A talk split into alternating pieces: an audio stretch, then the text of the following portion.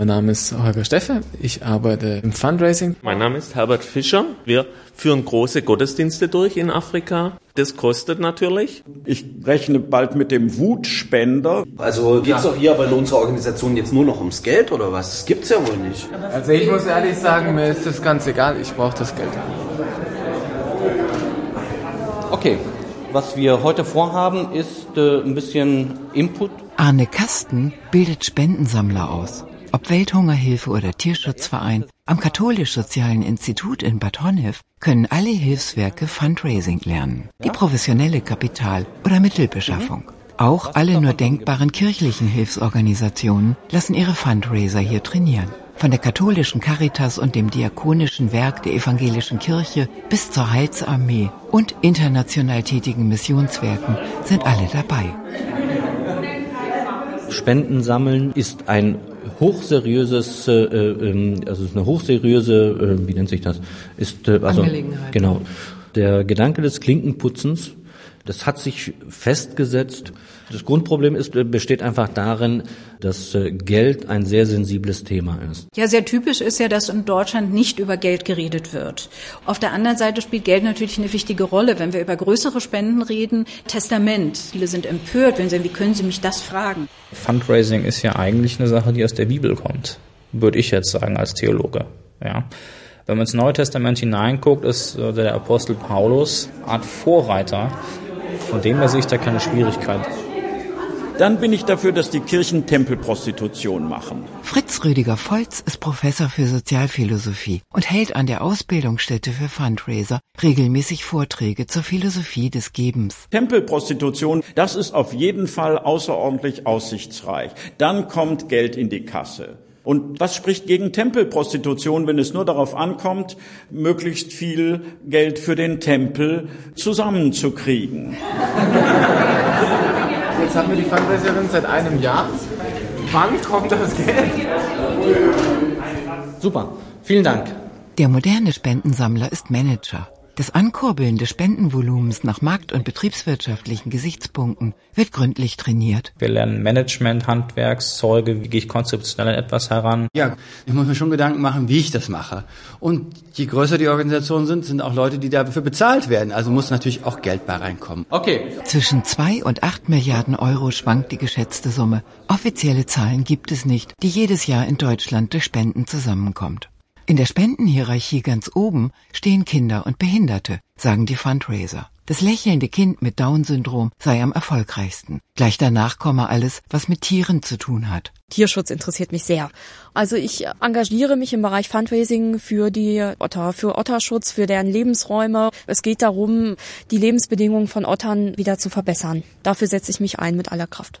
Also es gibt halt viele treue Spender in dem Bereich, die Otter gerne unterstützen wollen.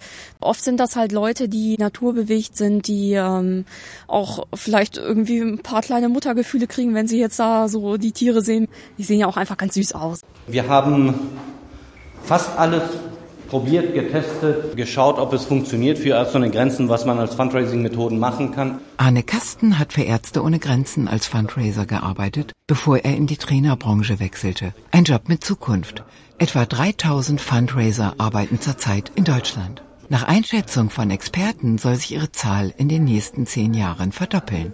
Längst gibt es auch den Studiengang Fundraising. Ich habe relativ schnell festgestellt, dass Fundraising ohne Vernetzung nicht funktioniert und äh, habe angefangen, auch äh, Gruppen und so weiter zu gründen, die sich mit Management, mit Steuerung, mit Controlling und so weiter beschäftigen. So, bevor wir jetzt aber äh, tiefer reingehen, Fundraising Management heißt, der Spendensammler soll sich genau überlegen, welche Menschen er in welcher Form anspricht. es gibt Leute, die brauchen etwas mehr Unterstützung, bis sie auf die Idee kommen, geben zu müssen. Es gibt andere, die machen das äh, freier. Ne? Das Einsammeln von Spenden soll keine Glückssache sein. Auf welche Themen könnte der Spender anspringen? Was sind seine Interessen? Es hat keinen Sinn, jemand, ich sag mal, der die absolute Vorliebe hat für Katzen und dem das das Wichtigste auf der Welt ist, dem mit einem Projekt zur Wohnungslosenhilfe zu kommen.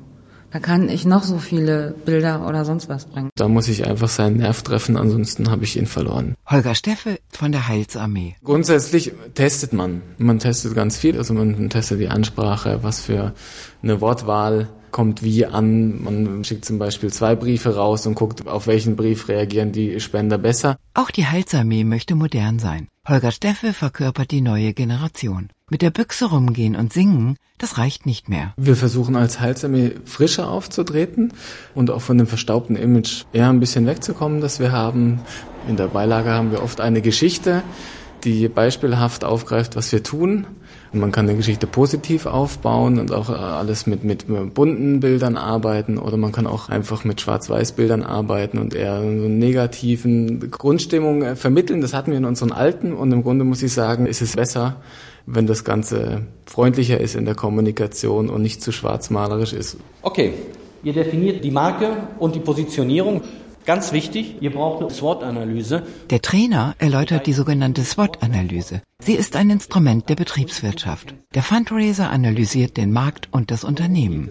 Daraus leitet er eine Strategie ab, die er dann in einen konkreten Arbeitsplan übersetzt. Auf diese Weise soll der unternehmerische Erfolg optimiert werden. Und dann eben, ich muss Plan- und Messgrößen festlegen. Durch SWOT-Analyse hin oder her. Am Ende darf der Fundraiser die Gefühle des potenziellen Spenders nicht verfehlen. Das traurige Bild vom lachenden Kind auf der Müllhalde in Kalkutta hat gute Aussichten auf Erfolg. So, das Strategiepapier. Also grundsätzlich muss ich sagen, wenn wir das Herz treffen, dann äh, kommen wir auch äh, dorthin, dass der Spender einen Wunsch hat zu handeln. Interessant ist, wir haben ganz viele alte Menschen, die uns im Testament zum Beispiel dann auch bedenken. Wenn wir die Emotionen nicht treffen und den Spender da nicht abholen können, dann wird es ganz schwer. Schreibe ich einen Brief? Telefoniere ich? Das muss man dann ausloten. Renate Sangani arbeitet als Fundraiserin für die Deutsche Tafel. Das Thema Hunger gehört nicht zu den größten Herausforderungen für einen Spendensammler, meint sie. Ich glaube, dass man grundsätzlich die Situation hat, dass es Bereiche gibt, die den Menschen sehr nah sind, weil sie einfacher zu verstehen sind. Und es Bereiche gibt, die etwas weiter weg sind, weil sie komplexer sind oder eben gerade nicht aktuell sind. Das heißt, ich kann verstehen, warum Kinder einen Spielplatz brauchen, weil ich weiß, ich habe früher selber gespielt und man muss draußen spielen. Dann ist das sehr einfach und das ist nah an mir dran. Also ich berühre Menschen dadurch, dass ich weiß, wer vor mir steht. Immer. Wir haben viele ältere Menschen und da ist ein hoher Motor, dass sie Hunger kennen.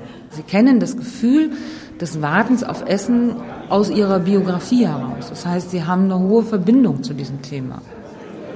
Menschen zwischen 50 und 65 Jahren spenden am meisten. Das ist ärgerlich. Man wird in so einer Kuckuck-Tatat-Wuwu-Sprache angesprochen, wie die äh, Apothekenrundschau. Die hat einen eigenen Sound mit der man Jugendlichen äh, garantiert nicht kommen kann. Das Schlimme ist, dass man meint, Alterchen damit kommen zu können. Jetzt spreche ich mal so, dass mich auch der ältere Mensch versteht. Und jetzt spreche ich so, dass ich Solidität ausstrahle. Ja? Würden Sie mir jetzt nicht auch einen Gebrauchtwagen abkaufen? Fritz Rüdiger Volz, der Sozialphilosoph, macht in seinen Vorlesungen für Fundraiser auf die Ärgernisse aufmerksam, mit denen die Spender oft konfrontiert sind. Gerade bei Spendenaufforderungen ist ja auch immer ein Aufforderungsaspekt dabei und oft eben auch eine Sanktion. Wenn du das nicht machst, halten wir dich zumindest für böse. Und wenn du doch was machst, dann freuen wir uns. Und der liebe Gott freut sich oder der Gott des Fortschritts oder irgendjemand freut sich. Und ich rechne bald mit dem Wutspender, weil so wie Bürger auch merken, dass sie von Politikern an der Nase herumgeführt und gesteuert werden. Ich finde die Vorstellung, man könne menschliches Verhalten steuern, schon ganz abwegig. Menschen sind keine Dukatenesel, bei der ich nur die richtige Stelle finden muss, wo ich drücken muss, damit an der anderen Stelle Knete rauskommt. Okay. Wenn ich strategisch arbeiten will, um dort zu investieren, wo der höchste Return kommt. Arne Kasten, der Coach im Seminar für Spendensammler, erklärt, bei welchen Personen das meiste Geld zu erwarten ist. Die Fundraiser machen sich Notizen. Ja, es gibt den Wohltätertypen zum Beispiel, der groß rauskommen will, der dann auch fette Spenden gibt. Und dann gibt's den eher passiven Typ, der dann aus schlechtem Gewissen spendet, wenn er einen Brief kriegt. Und es gibt den Machertyp, der praktisch was verändern will. Und das ist natürlich ein sehr interessanter Personentyp, der sich auch als Multiplikator eignet, also der gern bereit ist, auch das Anliegen der Organisation weiterzutragen. Dieser Machertyp oder der die Welt verändern will, ist natürlich für alle Bereiche notwendig. Gegen Walfang oder also Umweltschutz, gegen Luftverschmutzung oder im sozialen Bereich. So, das ist natürlich ein sehr hochpotenter Personentyp und Spendertyp, den es rauszufinden gilt. Der Missionar Herbert Fischer sammelt Spenden für das Seelenheil der Afrikaner. Ich arbeite für ein christliches Missionswerk, Christus für alle Nationen. Also wir führen große Gottesdienste durch in Afrika mit mehreren hunderttausend Besuchern in einem Gottesdienst. Das kostet natürlich. Also so eine Großveranstaltung für eine Woche liegt bei um die 700.000 Euro. Die Fluglinie Lufthansa fliegt nicht umsonst nach Afrika. Unsere Lautsprecher brauchen wir neue immer mal wieder. Das sind große spezielle Lautsprecher. Die LKWs brauchen Diesel und, und, und. Auch der Missionar lockt seine Geldgeber mit ergreifenden Bildern. Also jetzt im Magazin, da ist immer die Innenseite so ein Vierseiter, der aufzufalten ist, wo dann großes Bild drinne ist von so einer Veranstaltung. Das sind meistens dann eben Bilder mit den Leuten, wie sie auf die Bühne kommen, um ihre Geschichte zu erzählen, mit der Krücke in der Hand, wo dann im Lauf der Veranstaltung dann auch Lahme geheilt wurden oder Blinde, die zehn Jahre blind waren, wieder sehen konnten. Das sind natürlich schon ergreifende Bilder und man muss halt auch abwägen, weil wenn man zu flippig ist, kann man viel Geld verbraten. Also das ist ein Abwägen. Okay, also Gruppe 1, eine mittelgroße Organisation aus dem Umweltbereich. Der Trainer verteilt Texte. Anhand von Fallbeispielen soll das Thema Fundraising und Ethik besprochen werden. Ethik gehört in der Ausbildung zum Pflichtprogramm, damit den Fundraiser später an der Spendenfront keine Skrupel quälen. Also alle Fallbeispiele äh, haben einen äh, inhaltlichen Kern, der durchaus stimmt. Okay, bitte. Fallbeispiel 1. Eine mittelgroße Organisation aus dem Umweltbereich steht kurz vor der Insolvenz, als eine internationale Firma der Organisation eine Million Euro anbietet.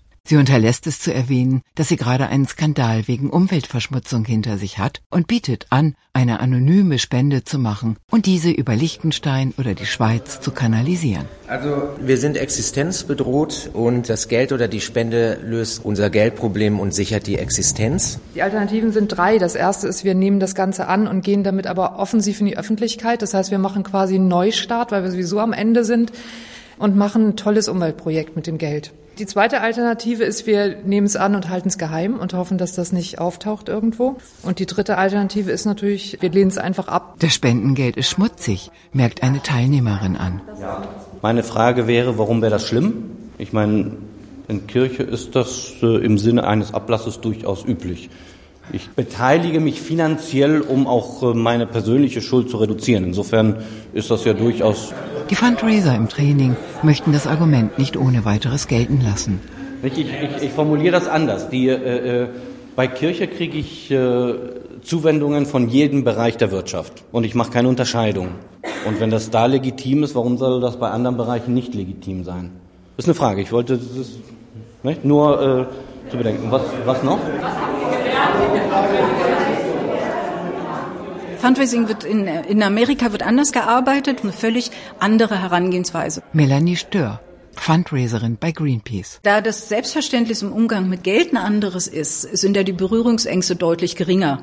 Eine Firma, die sagt, ich möchte mich gerne gut darstellen und die Organisation sagt, das ist in Ordnung und dann gehen wir gemeinsam vor die Kamera. Okay, dann machen wir noch. Fundraising wurde in den USA erfunden. Die Amerikaner nennen es das Prinzip zu bitten, wiederholt zu bitten und um ja. mehr zu bitten. Diese Tradition geht bis in die Gründerjahre der Vereinigten Staaten zurück. Es gab und gibt bis heute keinen hochentwickelten Sozialstaat oder den steuerfinanzierten Wohlfahrtsstaat wie in Europa. Ein Großteil der sozialen Belange wird über private Stiftungen und Spendengelder finanziert. Von jedem erfolgreichen Unternehmer wird erwartet, dass er der Gesellschaft etwas zurückgibt. Das Spendenvolumen insgesamt ist in den USA im Verhältnis rund zehnmal höher als in Deutschland. Ich war in Washington und da fragte mich der Taxifahrer, wo kommst du denn her? Was machst du denn? Ich sagte, ja, ich bin Fundraiserin.